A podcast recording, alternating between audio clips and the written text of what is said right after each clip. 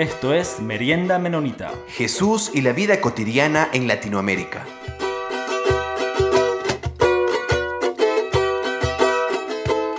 Bienvenidos a todos y a todas de nuevo a nuestro programa Merienda Menonita. Mi nombre es Peter Wigington y estoy aquí con mi compañero Jonathan Minchala. ¿Cómo va, Jonathan? Hola, Peter. Un placer estar aquí una vez más en Merienda Menonita.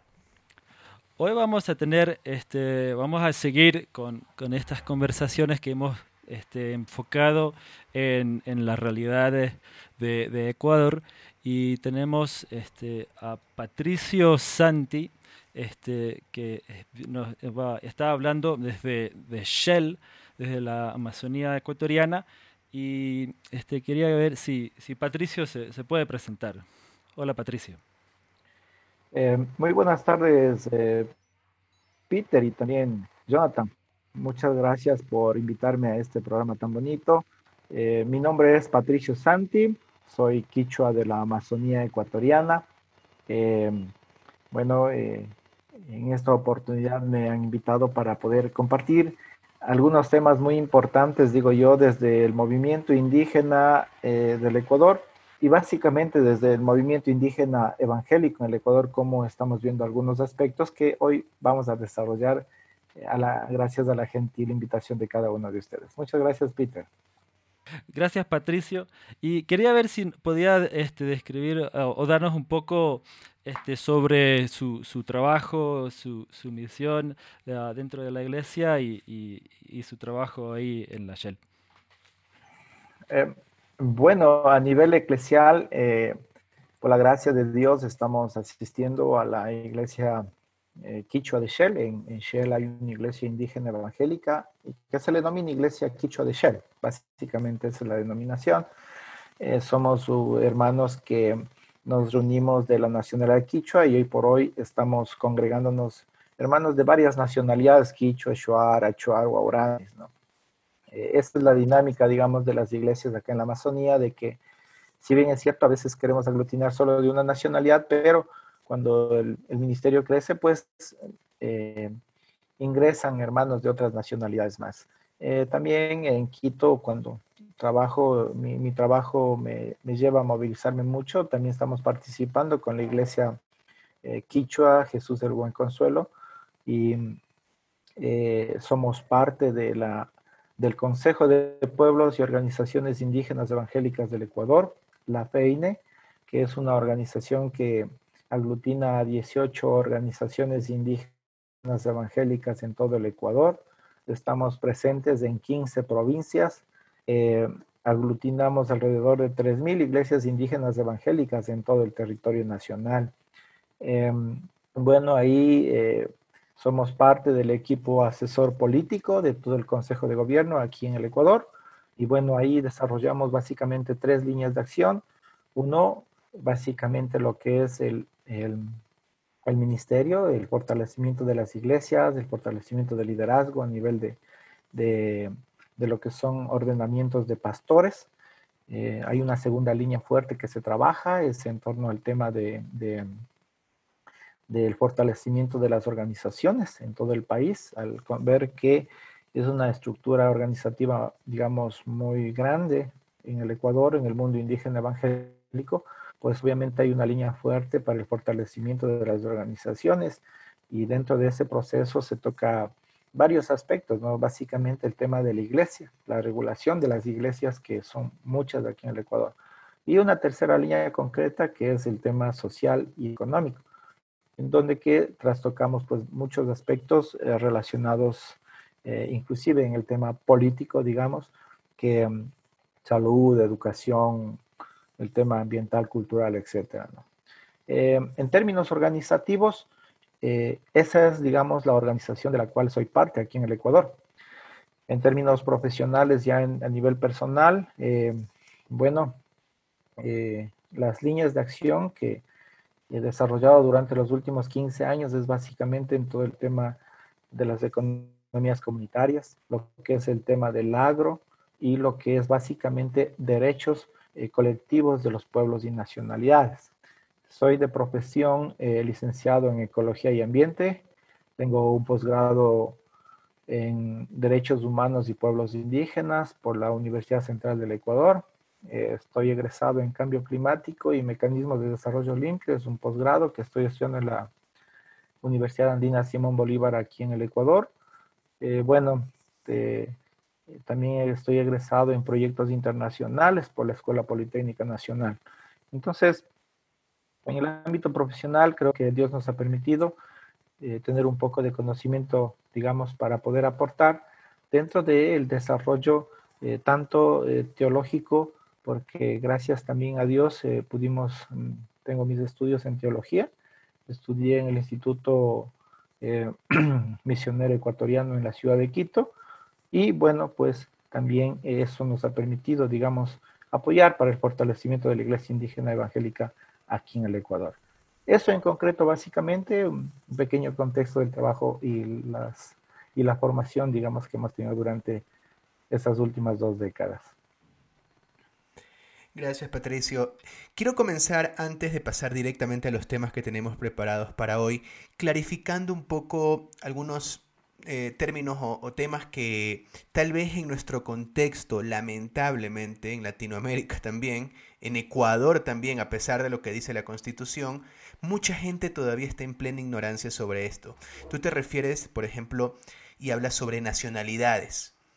Eh, y por ejemplo, yo recuerdo que cuando estaba en el colegio y yo escuchaba nacionalidades, lamentablemente los profesores que tenían nunca me explicaron que no nos estamos refiriendo al Estado, nación, la República del Ecuador, sino que la Constitución reconoce muchas nacionalidades. Y yo me acuerdo que todavía me encontraba en ignorancia, incluso hasta cuando llegué a la universidad, también estudié en la Universidad Andina y tuve un profesor que nos dio ahí una materia de enfoques, enfoques plurales del mundo andino y yo me quedaba como, ok, no sé absolutamente nada de las comunidades indígenas. Y yo creo que a veces en nuestros contextos hay mucha ignorancia sobre eso. Cuando tú te refieres a nacionalidades, ¿a qué te estás refiriendo?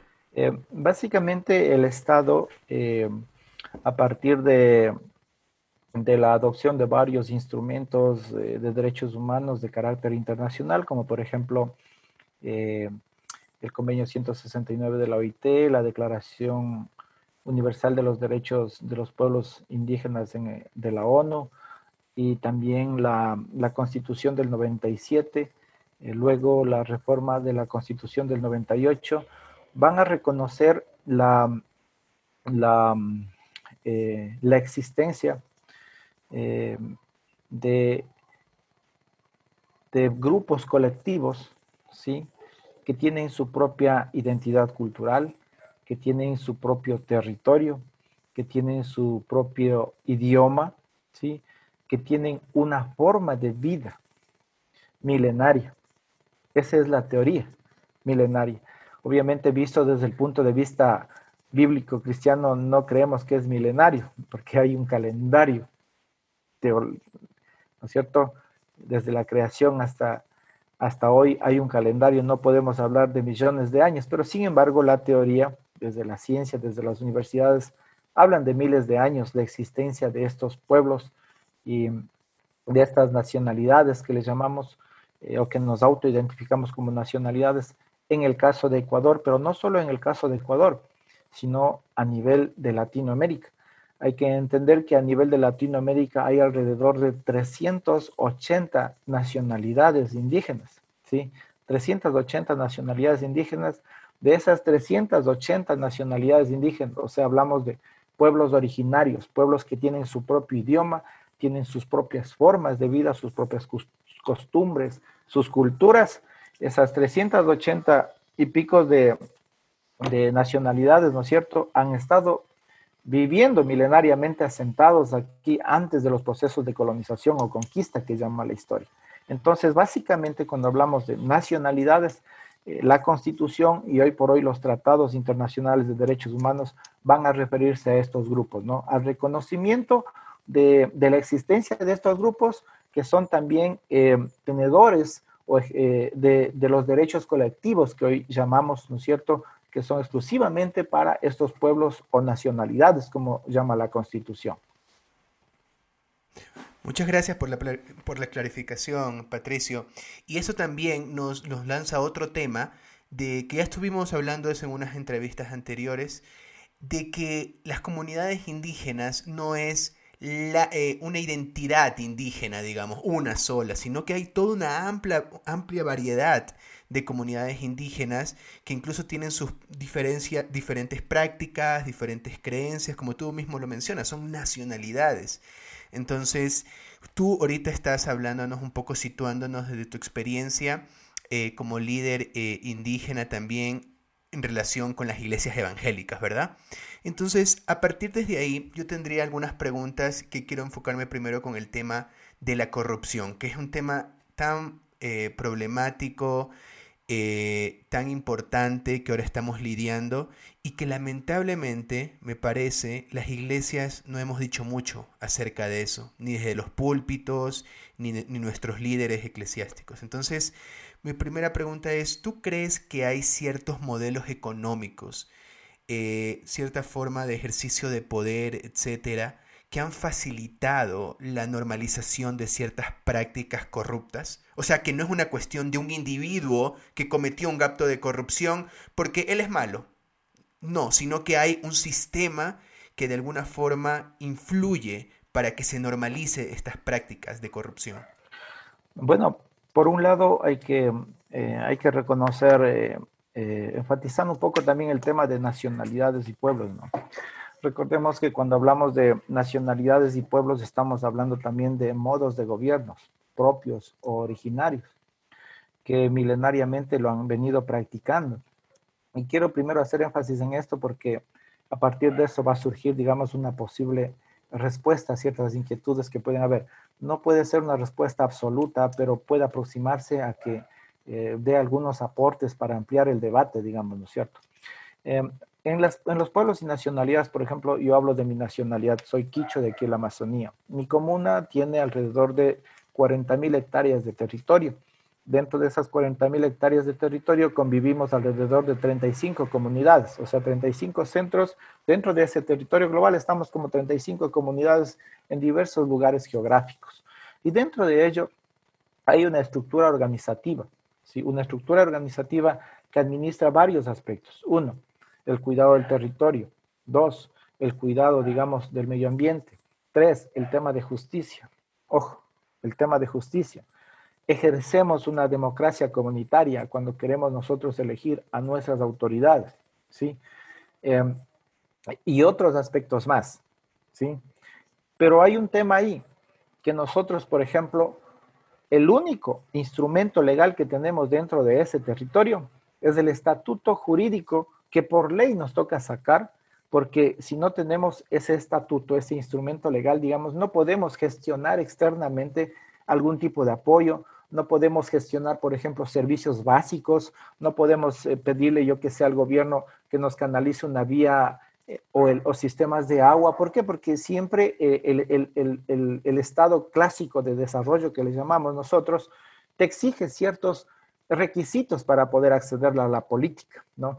Y en muchos de esos requisitos inclusive se tornan impedimentos para poder acceder a la política pública, ¿sí? Pero no obstante, en el caso que yo estaba hablando, es que nosotros, por ejemplo, contamos obligatoriamente con un estatuto que le reconoce, ojo, que le reconoce jurídicamente a, la, a, nuestra comuna.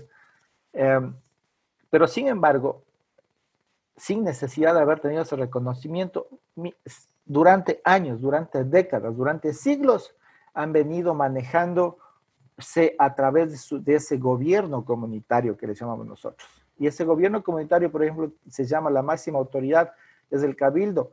Eh, en algunos casos eh, se, se, se, llaman curacas, barayu, nosotros decimos, sí, los que estructural, jerárquicamente hablamos, si tenemos que hablar de una jerarquía, son las máximas autoridades que están liderando, precautelando, dirigiendo, orientando a toda la comuna. Entonces, dentro de ese sistema, cuando ha habido conflictos, cuando ha habido problemas, ellos, eh, sin necesidad de ninguna ley, sin ningún COIP, ¿no? Eh, sin ningún COA, sin ningún, eh, yo qué sé, cualquier otra normativa que, regule el sistema de justicia nacional, Nuestras comunidades han venido desarrollando su sistema de justicia, aplicando mecanismos de justicia y no solo en temas domésticos, como hoy por hoy el, sistema de justicia eh, clásico nos dice que en, el, tema de justicia de los pueblos y nacionalidades solo pueden tocar temas domésticos. Por ejemplo, si va un hombre y le pega a una mujer, eso pueden solucionar ustedes. Pero si hay una muerte, no, eso tiene que pasar al sistema de justicia eh, del Estado o al occidental, que le decimos nosotros. Y la idea nunca ha sido así. El Estado nos ha venido a imponer eso. Nosotros siempre hemos tenido nuestro propio sistema de gobernanza. Dentro de eso, mis estimados, les comento algo, que cuando, por ejemplo, eh, alguien cometió una falta, yo qué sé, tomaba algo ajeno, hurtaba. ¿Y cuál era el mecanismo como nos disciplinaban? Eh, habían rituales que lo practicaban, ¿sí? Eh, varios tipos de rituales y a través de eso hacían otros mecanismos que ¿no es cierto?, permitían a que la persona, la lógica era de que cualquier mecanismo que se aplica a la persona, basado en este gobierno comunitario o dirigido por este gobierno comunitario, a la persona tenía que llevarle a que se restaure, o sea, que se, a que se encarrile nuevamente. De lo malo que hizo, que se encarrile. Si robó una gallina, bueno, ya pues con el sistema que se le aplicaba, nuevamente volvía. Esos principios o sea, esas prácticas trasladadas a principios no cambian. La honestidad sigue siendo la misma, el, el mismo concepto hace mil años atrás, hace dos mil años atrás, hoy sigue siendo el mismo. La transparencia sigue siendo el mismo, el amor, eh, la lealtad, etcétera. Todos esos conceptos siguen siendo los mismos, que milenariamente hemos venido practicándolos de diferente manera. Algunos, en el caso de las nacionalidades y pueblos, de manera, digamos, originaria, como nacionalidades mismo, y otras, yo que sé, impuestas por los modelos de eh, Estado-Nación.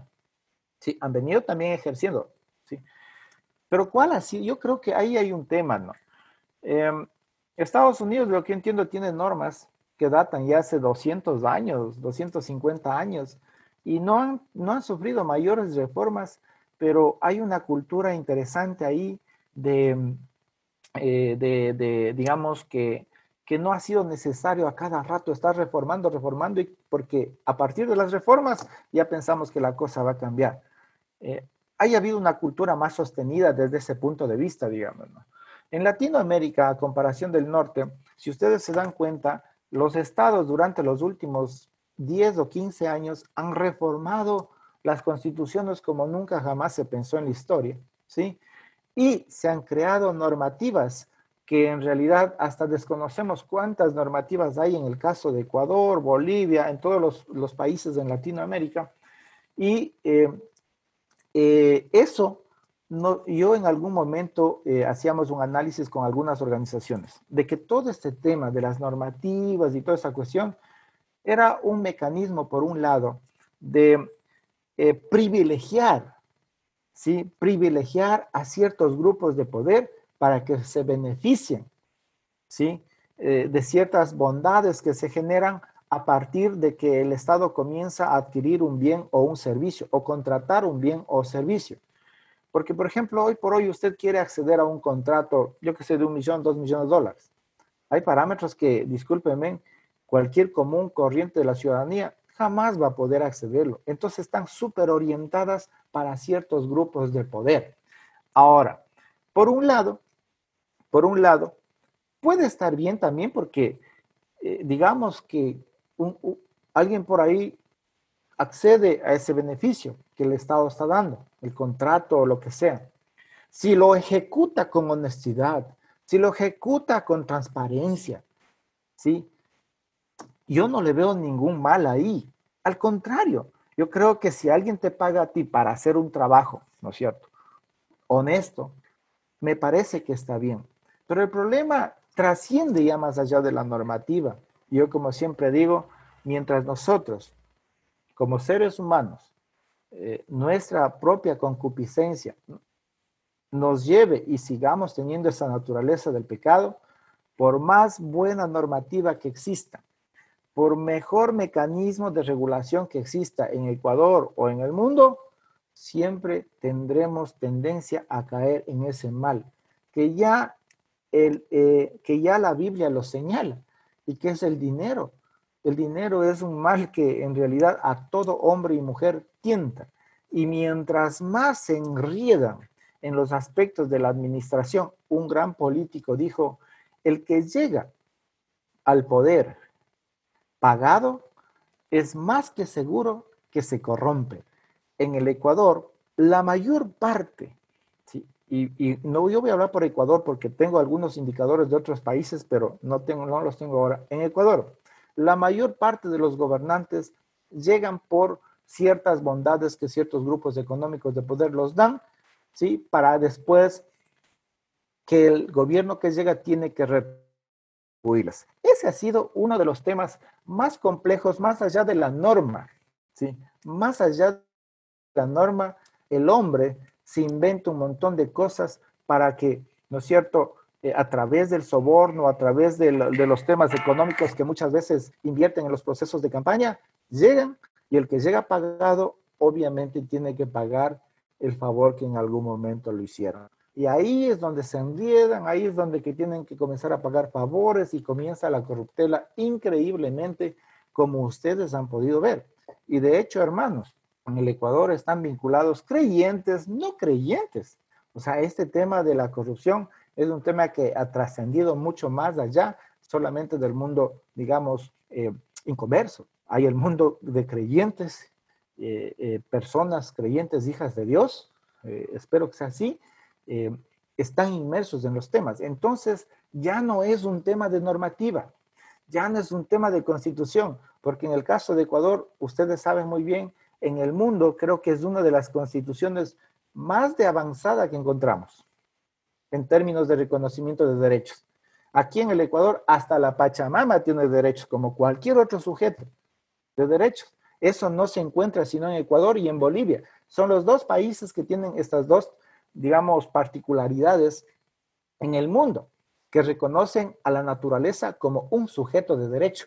No hay, esos son derechos de cuarta generación, o sea, de súper avanzada, ¿no? Ninguna otra constitución en el mundo reconocen este tipo de derechos. Entonces, si decimos que el problema es la constitución o son las leyes, yo diría que es un, es un tema secundario. El principal problema es la forma con la cual nosotros vamos a gobernar. El corazón que nosotros tenemos muchas veces está enmarañado, está, está atado a ciertos intereses de grupos económicos que cuando llegamos, obviamente tenemos que responder a esos a esos eh, acuerdos establecidos previamente. Eso es lo que nos ha hecho mucho daño en el caso de Ecuador y creo yo que eso hay que comenzar a combatir la corrupción.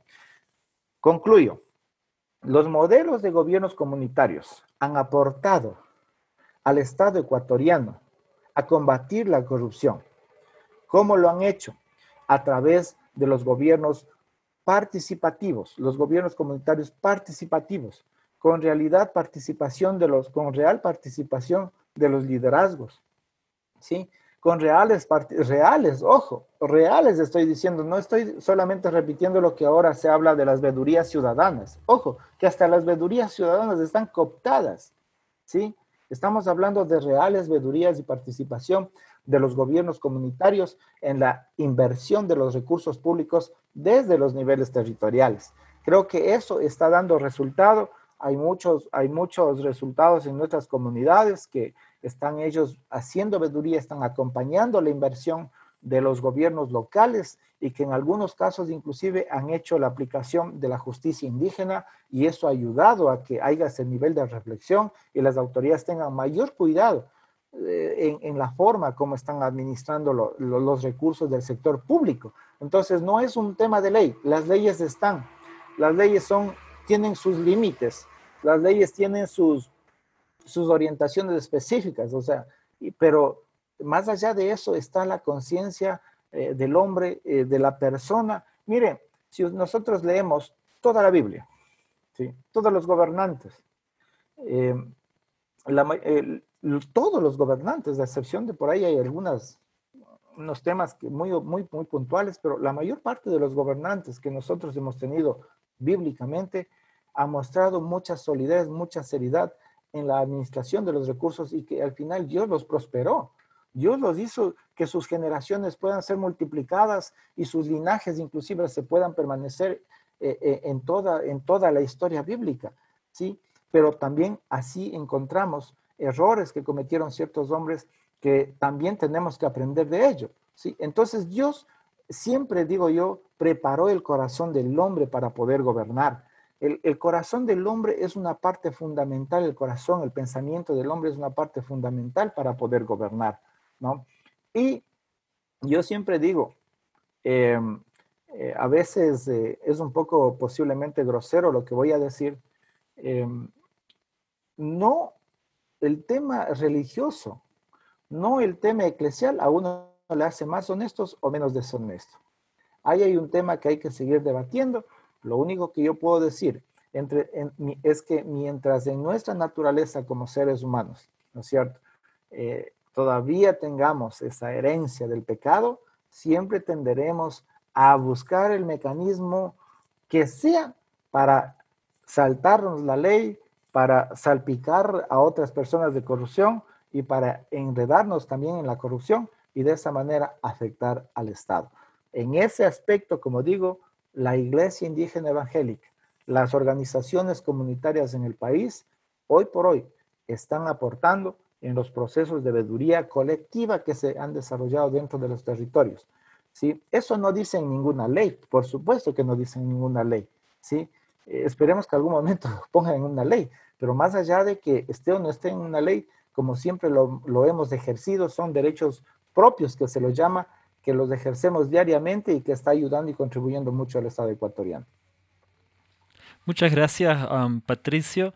Y, para seguir un poco este, de esta línea, um, hace unas semanas este, compartiste um, con nosotros este, en un webinario de la, este, del Centro de Paz y Reconciliación de la Iglesia Menonita de Quito y, topaste un punto sobre las realidades este, de, económicas y los modelos económicos en la Amazonía. Y este, entonces, mi, mi pregunta es que um, hay formas o, o, piensa que como, entonces este ejemplo que has dado ahorita sobre, sobre los gobiernos comunitarios, este, hay maneras que, um, uh, que estos modelos económicos uh, indígenas ancestrales pueden um, aportar en nuestro sistema actual, eh, este, ese sistema actual en, en Ecuador, y, y, hay maneras que, que, pueden funcionar dentro del sistema capitalista actual o, o, o, hay otras formas de que pueden funcionar independiente aparte de, de, um, de este sistema que, que ya, que, que, ya se, viene llevando.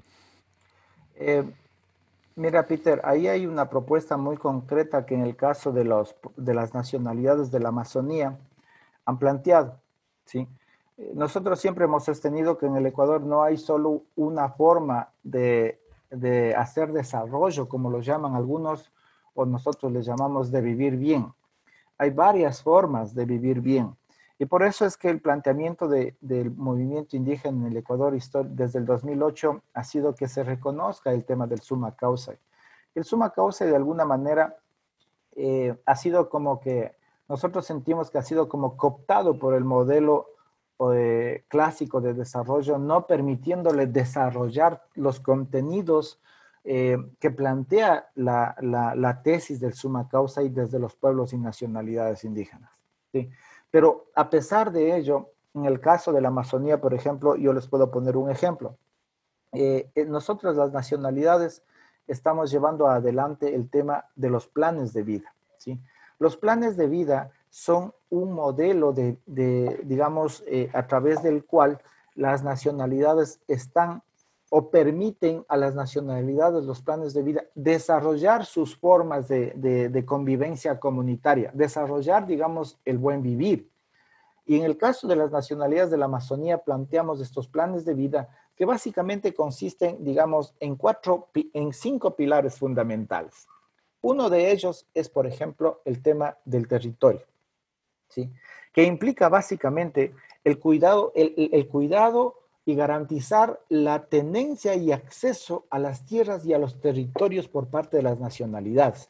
Es un tema que hoy por hoy eh, lo estamos enfatizando fuertemente por todo el tema minero, por todo el tema petrolero, que luego ya trataremos un poco el tema ambiental como eh, eh, en función del diálogo que vamos a ir desarrollando. Sí, pero el tema del territorio es uno de los pilares fundamentales que planteamos dentro de los planes de vida, ¿no es cierto? Que se les pueda cuidar, que se pueda garantizar la permanencia de los ecosistemas dentro de los territorios, por ejemplo, ¿sí? El segundo pilar que nosotros estamos planteando ¿sí? es la bioeconomía, que básicamente va orientado hacia, hacia el fortalecimiento de las diversidades endémicas, ¿sí? tanto en el ámbito eh, eh, económico y productivo. Cuando hablamos económico y productivo, estamos diciendo algunos aspectos. Por ejemplo, yo, en cierta manera consultaba eso, eh, eh, Peter, cuando hacías referencia al evento anterior, es que porque, por ejemplo, nosotros en la Amazonía no creemos que tiene que haber el tema para dinamizar la economía en la Amazonía, no necesariamente tiene que haber eh, el incremento del monocultivo. Todo proceso, todo proyecto que vaya a fortalecer el monocultivo en la Amazonía es un proyecto de fracaso. Es un proyecto que no va a garantizar el cuidado responsable de la creación de Dios. ¿sí? Por eso es que nosotros planteamos el tema de la bioeconomía, visto desde, desde este punto de vista, por ejemplo, el fortalecimiento de las chacras, ¿sí? El fortalecimiento de las chacras en el caso de las nacionalidades, el fortalecimiento de los sistemas del Aja Shuar, por ejemplo. El Aja Shuar es un sistema productivo de la nacionalidad Shuar. En la Amazonía existen 10 nacionalidades. La idea es que en la Amazonía, cuando hablamos de bioeconomía, se pueda fortalecer estos sistemas de producción que están ahí, para que a través del fortalecimiento de estos sistemas se pueda, por un lado, ¿sí? garantizar la pervivencia de la nacionalidad, ¿sí? y por otro lado, eh, la pervivencia de la nacionalidad, pero al mismo tiempo dinamizar la economía que nos permite conectarnos externamente. No podemos decir que no necesitamos del dólar, no podemos decir que no necesitamos de recursos económicos para la vivencia de nuestras nacionalidades. Al contrario, creo que el conocimiento eh, exógeno a nosotros nos permite complementarnos en lo endógeno, ¿sí? Eso es lo que nosotros estamos planteando como tesis concreta en los planes de vida, el fortalecimiento de estas bioeconomías que no tienen el enfoque. Eh, de, bio, de monocultivo y que no tienen el enfoque necesariamente de generar recursos económicos. ¿sí? Porque, por ejemplo, cuando usted ve a un, maderero, usted a un árbol lo puede ver desde dos puntos de vista. ¿sí? Desde un punto de vista de, del plan de vida y desde otro punto de vista desde la economía convencional o clásica. Cuando usted le ve desde el punto de vista de los planes de vida de las nacionalidades a un árbol, ahí vemos micro eh, sistemas, micro ecosistemas, cerambícidos, insectos que son complementarios para la pervivencia de todo un eh, subsistema o todo un ecosistema dentro de un territorio.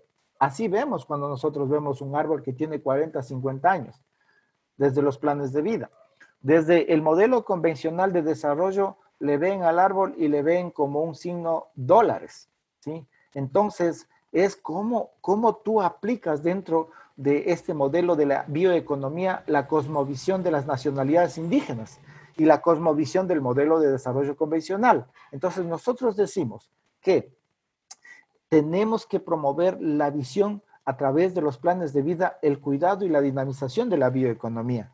Y por otro lado, decir que la, que la economía clásica no cabe en esta visión dentro de los territorios de las nacionalidades. No nos estamos oponiendo, pero estamos diciendo que no debe ser implementado, que no es funcional porque no garantiza la permanencia, primero, de, las, de, los medios de vida y segundo, obviamente, la pervivencia de la nacionalidad.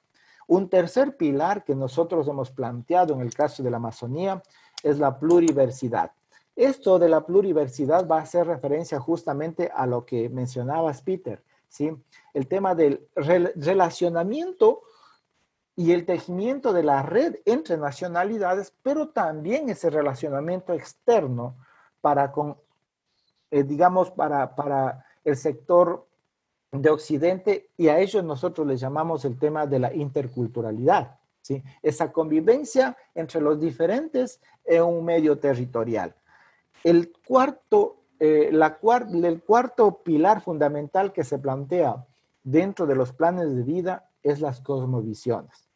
Visto desde la convivencialidad, ¿no es cierto? La relación de las nacionalidades con el mundo actual, inclusive muchos que, tienen ya una visión netamente, digamos, eh, ancestral, hablan de este relacionamiento, ¿sí?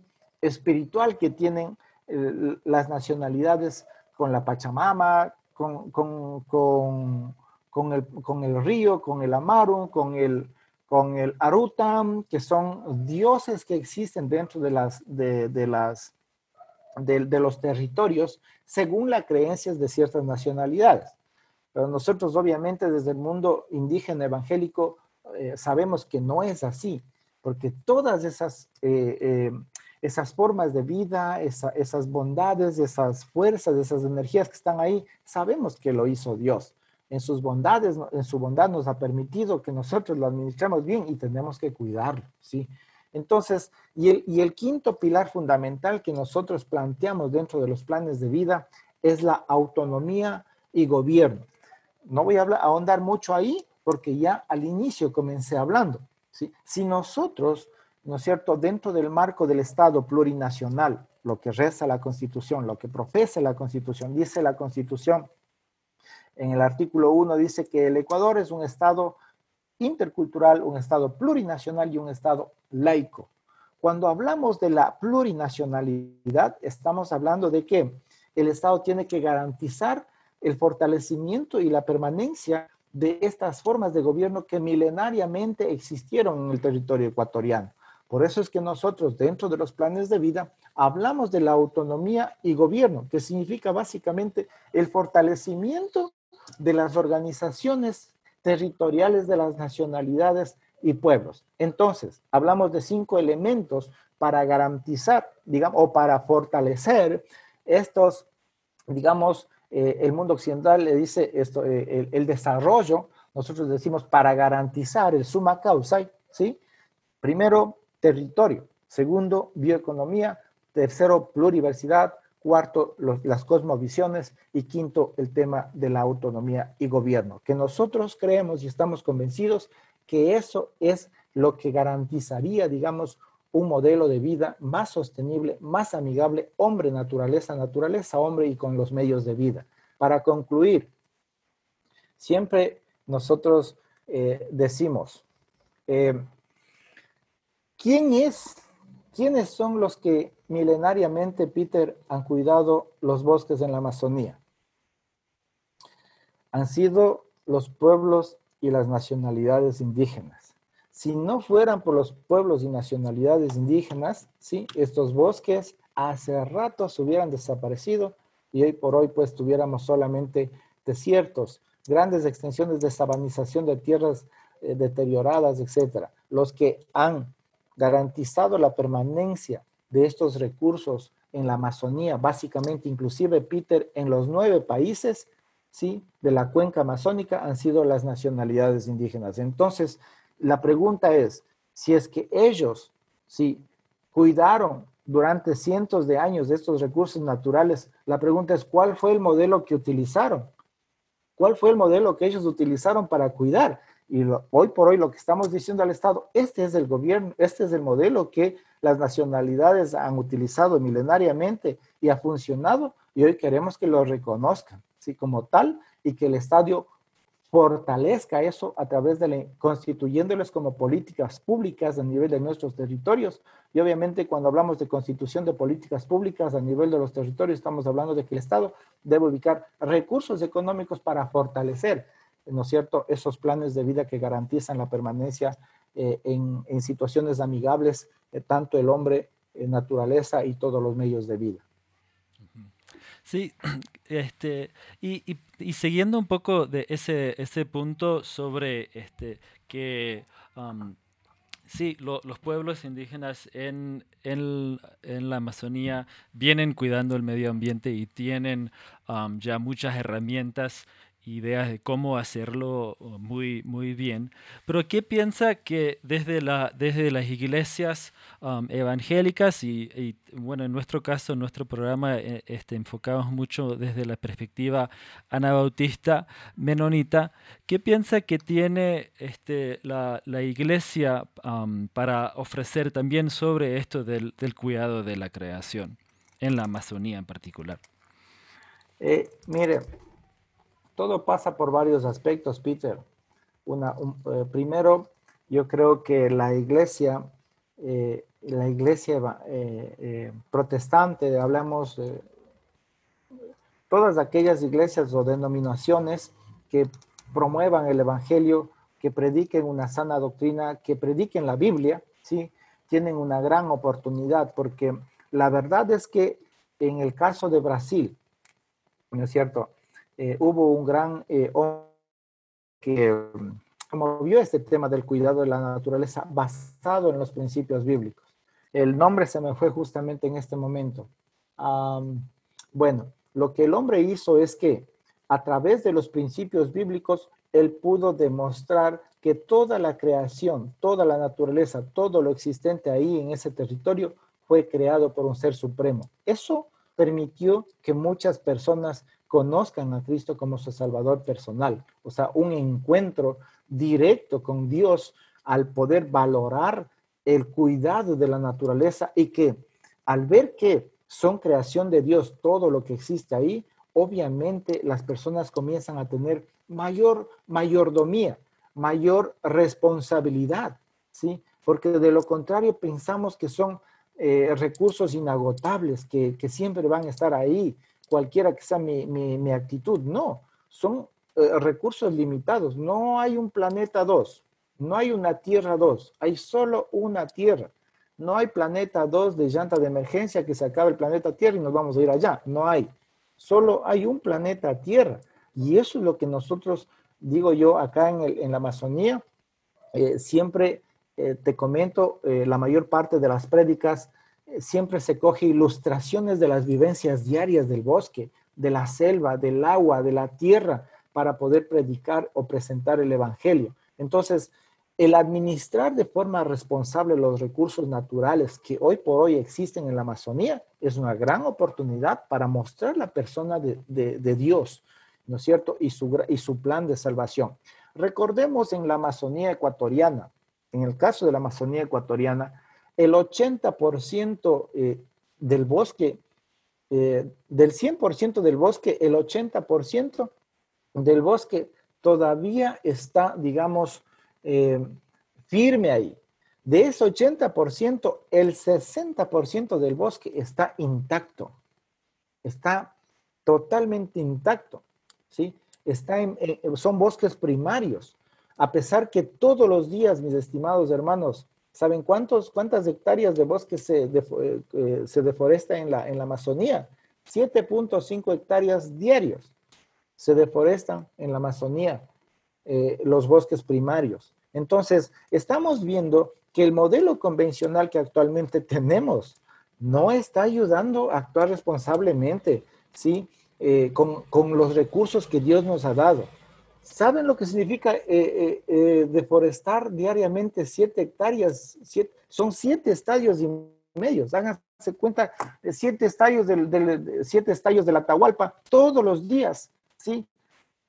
Se pierden los bosques en una área en esa extensión. Patricio, en este sentido, podría haber, podríamos hablar aquí de una relación que puede existir con la visión anabautista y la, y la visión que tienen los movimientos indígenas sobre cómo tratan a la naturaleza, eh, de que no tienen el derecho a explotar indiscriminadamente la naturaleza eh, solamente como algo que esté en bruto y que eso es, como tú decías antes, un símbolo de dólar del cual nosotros podemos extraer este dinero para nuestros países.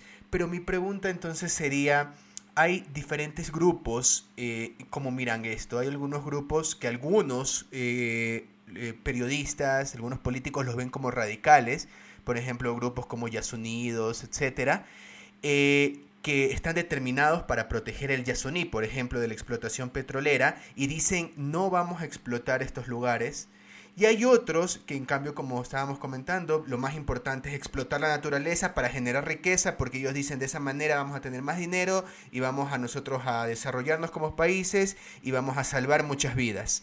¿Cuál es su posición? Eh, o tal vez de, de, los líderes indígenas sobre la explotación de la selva, del el uso de los recursos naturales para poder sacar petróleo, etcétera. Ellos dicen cero explotación o hacerlo. ¿Cuál es el mecanismo? A ver, hay que partir de una realidad ahí. Hoy por hoy ya están eh, varias plataformas petroleras en su pico de producción petrolera. Hay que entender también que para el 2030 eh, la curva, ¿no es cierto?, se va a aplanar de la disponibilidad petrolera en el Ecuador. Al 2030 ya la explotación petrolera comenzará la curva a declinar, ¿sí? Al 2050 se espera que ya marginalmente los ingresos eh, que, se, que se pueda generar para el Estado ecuatoriano por la venta petrolera ya serán, bajarán significativamente. Entonces, ¿qué es lo que estoy tratando de decir? Más allá de que hoy por hoy explotemos el petróleo y estén sacando el petróleo, lo que creo es que hay que tener una visión de 40, 50 años a 100 años. ¿Por qué? Porque el futuro no es el petróleo. O sea, estamos hoy por hoy utilizando el petróleo porque es la forma más rápida de generar ingresos económicos al Estado, pero no es la más eficiente, no es la más eficaz, digamos, en términos ambientales, en términos de vida, en términos de largura de vida. No es, no es lo mejor, es lo peor que se está haciendo. Ahora, lo que e, el petróleo que están explotando, yo creo que si esos recursos se lo administrara con honestidad, con mayor mayordomía, yo creo que generarían grandes, mejor, mejorarían significativamente las condiciones de las personas en el, Ecuador. Pero lamentablemente eh, los recursos no es que faltan, los recursos se están yendo a otro lado y de una manera tan deshonesta que hoy por hoy tenemos grandes déficits. Y eso y ese tipo de irresponsabilidades hoy por hoy al gobierno le empujan a que tiene que sacar más petróleo, tiene que sacar más minería. ¿sí? Y por último, están inclusive con intenciones de privatizar ciertas cuencas hídricas eh, de, agua acá en la Amazonía.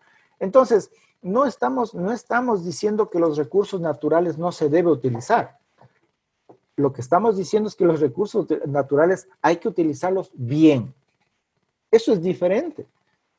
La Biblia nos habla sobre el tema de la buena mayordomía.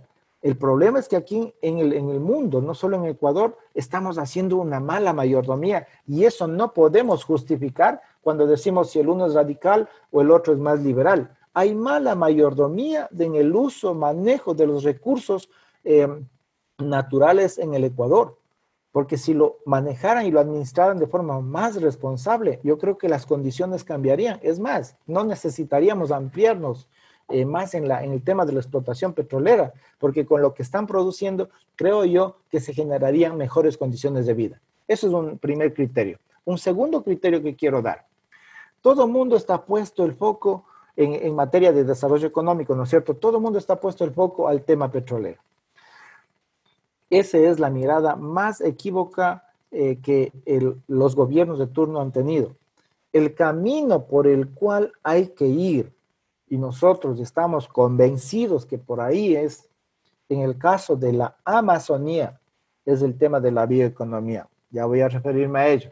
En el caso de, de carácter nacional, deberíamos ir apuntándole bastante al tema de la soberanía alimentaria, eh, fortaleciendo los sistemas del agro en el Ecuador. ¿sí? Les recuerdo algo. El 70% de lo que usted come en el Ecuador, Peter y Jonathan, es producido por la pequeña agricultura. El 30% viene de la, del gran agronegocio. ¿sí? El 70% ¿sí? De los productos que comemos viene de la pequeña agricultura. A pesar de que no existen políticas que beneficien a los pequeños agricultores. Sin embargo, esos pequeños agricultores subsidian de una manera increíble al ecuatoriano con un 70% en los sistemas alimentarios diariamente, diariamente. ¿Qué significa esto? En el mundo, muchas empresas eh, que, que producían petróleo se están cambiando ya de negocio, están pasando hacia el tema alimentario. Muchos, ¿sí? Ya eh, hace, no me acuerdo en qué año, si fue en el 2014 o 15, no estoy seguro, ya la Organización eh, Mundial, eh, la, ¿cómo es la? La, ay, el tema del petróleo, esa es una organización internacional, ya dijo que el tema petrolero tiene un mal futuro. Por tanto, la mayor parte de las empresas petroleras están hoy por hoy redireccionando su inversión hacia el tema del agro. ¿Qué es lo que estoy tratando de decir? ¿Que nos vayamos al monocultivo? No, lo que estoy tratando de decir es que el Estado tiene que comenzar a repensar, ¿sí? La inversión en el sector del agro para fortalecer y garantizar ya no un 70% de soberanía alimentaria en el Ecuador, sino vamos hacia el 90% y si es posible al 100% y los excedentes que puedan ser, ¿no es cierto?, eh, dados valor agregado para una exportación. Y de esa manera dinamizamos más la economía, no solo desde el punto de vista del agro, hoy por hoy en el, perdón, petrolero, sino desde el agro en el Ecuador existen como siete o ocho productos que son para exportación. Banano, café, cacao, camarón, etcétera. ¿Sí? Maíz. ¿Sí? Pero ¿por qué solamente ocho productos? Porque los ocho productos, para los ocho productos hay empresas que están eh, eh, bien establecidas para ellos, pero hay muchos productos más que podríamos diversificar la exportación, ¿sí? Pero primero garantizando la soberanía alimentaria, que de hecho lo tenemos ya garantizado sin necesidad de una política sostenida que el gobierno ha implementado. Ya lo tenemos. Caso contrario, por ejemplo, de Venezuela. En Venezuela el 80% de lo que comen los venezolanos es importado. En el caso de nosotros, el 70% de lo que comemos es nuestro, de, los cuales el 20%, si no me equivoco, generan las grandes empresas aquí en el Ecuador. Y el 10 o el 15% son productos que importamos para comer en el Ecuador. ¿Sí? Entonces, al final de todo, si hablamos de soberanía alimentaria, estamos hablando que un 70, un 85 al 90% lo producimos en Ecuador. El 15% importamos. ¿Qué significa esto? Es una gran oportunidad para fortalecer el agro y generar más divisas, más ingresos económicos para el Ecuador en este ámbito. Y no solo vela al petróleo, ¿sí? Entonces, nosotros estamos planteando algunas alternativas ahí, pero como digo, el gobierno que antes de Lenin Moreno hubo un gobierno que pasó 10 años. Antes de, esos 10 años pasaron otros gobiernos más. Y todos los gobiernos, si ustedes escuchan los discursos de estos gobiernos, dicen, nos vamos y pedimos disculpas al sector del agro porque no hemos podido hacer mucho por el sector del agro. O sea, a mí me parece una total irresponsabilidad sabiendo que el agro nos brinda grandes oportunidades para fortalecer nuestra economía como país seguimos insistiendo en algo que ya no es rentable, mis estimados hermanos, ya no es rentable. ¿Y qué crees que nos detenga? ¿El asunto de que no es rápido y el asunto del petróleo y lo que extraemos de ahí sí es muy rápido? ¿O crees que, digamos, hay conflictos de intereses más profundos eh, de, empresas extranjeras? Eh, el problema en el Ecuador, eh, mi estimado Jonathan, es el tema de los oligopolios que no, van a, que no dejan crecer a la pequeña agricultura. Y por eso es que nosotros en algún momento alguien nos dijeron, ustedes están locos. Yo decía, ¿por qué? Están locos, ¿cómo van a pensar en que tienen que generar una cámara para fortalecer las economías comunitarias? No, eso solo pueden hacer las cámaras de empresas. Solo los empresarios nomás pueden hacer una cámara para empresarios. ¿Cómo van a pensar en una cámara de comercio comunitario? Nos dijeron que estamos locos. Entonces yo le decía, no, no, no estamos locos. Hay un 70% de agricultores que sostienen la soberanía alimentaria en el Ecuador.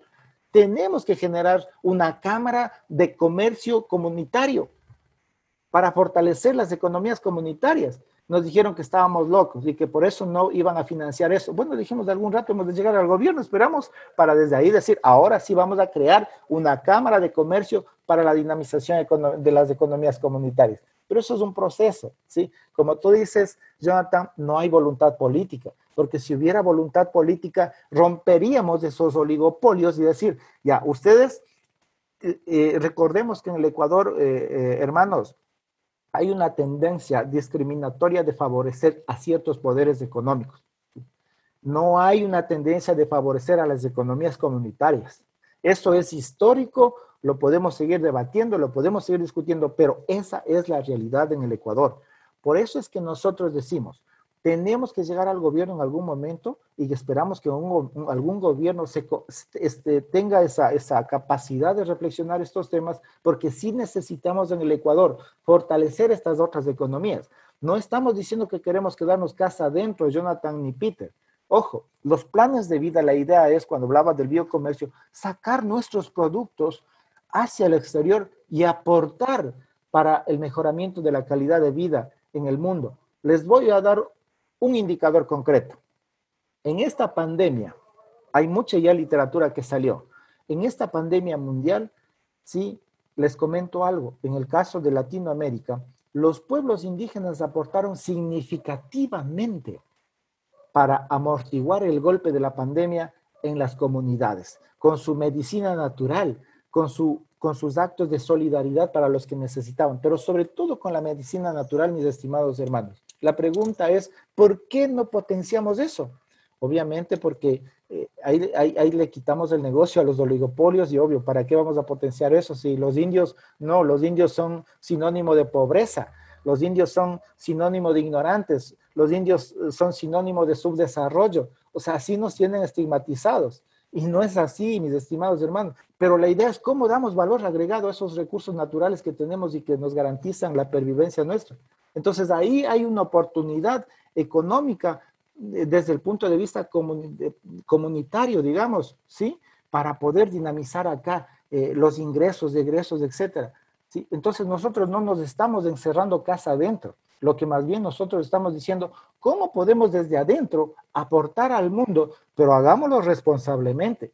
Nunca vamos a estar de acuerdo que cada rato quieran explotar el petróleo. Nunca vamos a estar de acuerdo que a cada rato vengan y talen 7, 8 hectáreas diarias de bosque en la Amazonía que se sigan perdiendo. No vamos a estar de acuerdo con eso. Y eso no es tener una posición radical. Eso es tener una posición responsable frente a la creación de Dios. Entonces, eso es lo que nosotros hemos estado planteando desde la Amazonía y desde el movimiento indígena evangélico en el Ecuador, que para algunos nos parece una utopía, es un sueño para algunos para el gobierno es locura, sí, es locura, pero nosotros creemos que por ahí es una de, de las formas como podemos dinamizar y fortalecer, primero, nuestro país. Y segundo, la pervivencia de nuestras nacionalidades y pueblos y obviamente de la sociedad ecuatoriana, porque no es que estamos pensando solo en el movimiento indígena, estamos pensando en todos, porque al final todos somos creación de Dios. Seríamos egoístas de decir, esto tiene que beneficiarnos solo a nosotros. No, eso no creo que es la posición responsable. Algunos hermanos indígenas piensan así, dicen así, sostienen esas tesis, las cuales nosotros decimos que no es la tesis más responsable. La tesis responsable es cualquier acción que hagamos tiene que beneficiar al país, tiene que beneficiar, y es más, no solo a la, a la persona, sino también a los medios de vida, ¿sí? a los medios de vida. ¿sí? Ahí estamos hablando ya, obviamente, que el, tema es no solo la persona, sino también todos los medios de vida que garantizan la pervivencia, no solo de los amazónicos, sino del, mundo, digo yo. Recordemos que la, eh, la, cuenca amazónica está constituida por nueve países y que eh, todo el bosque que existe en la cuenca amazónica, tanto desde el Ecuador hasta el Brasil, es uno de los grandes pulmones que ayuda a respirar al mundo. ¿Sí? Si destruimos eso, ¿qué va a pasar? Es como destruir nuestros pulmones. Vamos a morirnos. ¿sí? Por eso es que nosotros decimos que tenemos que cuidar los recursos naturales, no porque tengamos una posición radical. Obviamente los mm, tienen su forma de ver las cosas y yo las respeto. Yo no, no voy a oponerme a ellos. Eh, posiblemente todas estas acciones irresponsables que los gobernantes de turno han desarrollado posiblemente lleve a que ciertas personas tengan posiciones, digamos, ultra que radicales, ¿sí? Ultra que radicales. Y tienen razón, pero ahí es demasiado lo que está pasando. Pero lo que yo digo vuelta ahora es, si no ampliemos la explotación petrolera, utilicemos con mayor eficacia y eficiencia lo que ya se está explotando, ¿sí? Pongamos la mirada en otro ámbito productivo, en el caso del agro en el Ecuador, y ahí invirtamos para generar excedentes, garantizando primero la soberanía alimentaria, que ya está, 70% es bastante, ¿sí? Y esos excedentes que se pueda generar, demos valor agregado y démoslo de comer al mundo. El mundo necesita comida. Si en Latinoamérica, Venezuela nomás necesita mucha comida, imagínense, no necesitamos ir muy lejos para vender nuestros productos. Entonces, esos son algunos elementos que nosotros hemos planteado y que están en la mesa de debate. Patricio, muchas gracias por participar en el programa Merienda Menonita. Creo que todavía tenemos muchísimas cosas que podríamos comentar, así que te comprometemos para una próxima entrevista tal vez más adelante, pero gracias por estar presente ahora, gracias por compartirnos tus ideas. Nos has dejado unos grandes desafíos por delante, has eliminado otros aspectos que tal vez para nuestros contextos, a veces en nuestras iglesias, no hemos profundizado tanto como deberíamos. Entonces te agradecemos por tu lucha, te agradecemos por la participación política que tú estás realizando. Peter. Eh, quisiera agradecer a, Patricio por su tiempo y por todo el trabajo que, está haciendo para eh, por nuestra esta creación de Dios que estamos compartiendo. y, como dice Jonathan, tenemos mucho, muchas cosas este, que todavía podemos conversar, pero se nos agota el tiempo. Entonces, pero de nuevo, muchas gracias, Patricio. Eh, muchas gracias a usted, mi estimado Peter y Jonathan, y que Dios bendiga mucho este ministerio que están desarrollando. Muchas gracias por la gentileza de cada uno de ustedes.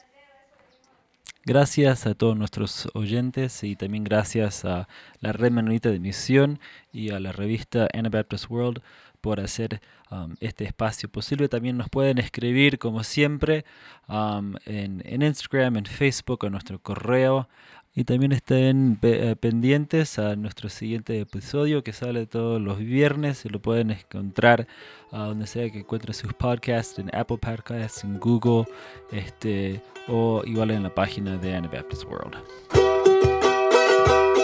Los comentarios vertidos en este programa no representan necesariamente la opinión de Merienda Menonita, la Red Menonita de Misión o Anabaptist World. Esto fue Merienda Menonita. Siempre estamos atentos a sus opiniones y preguntas y nos pueden escribir al info arroba.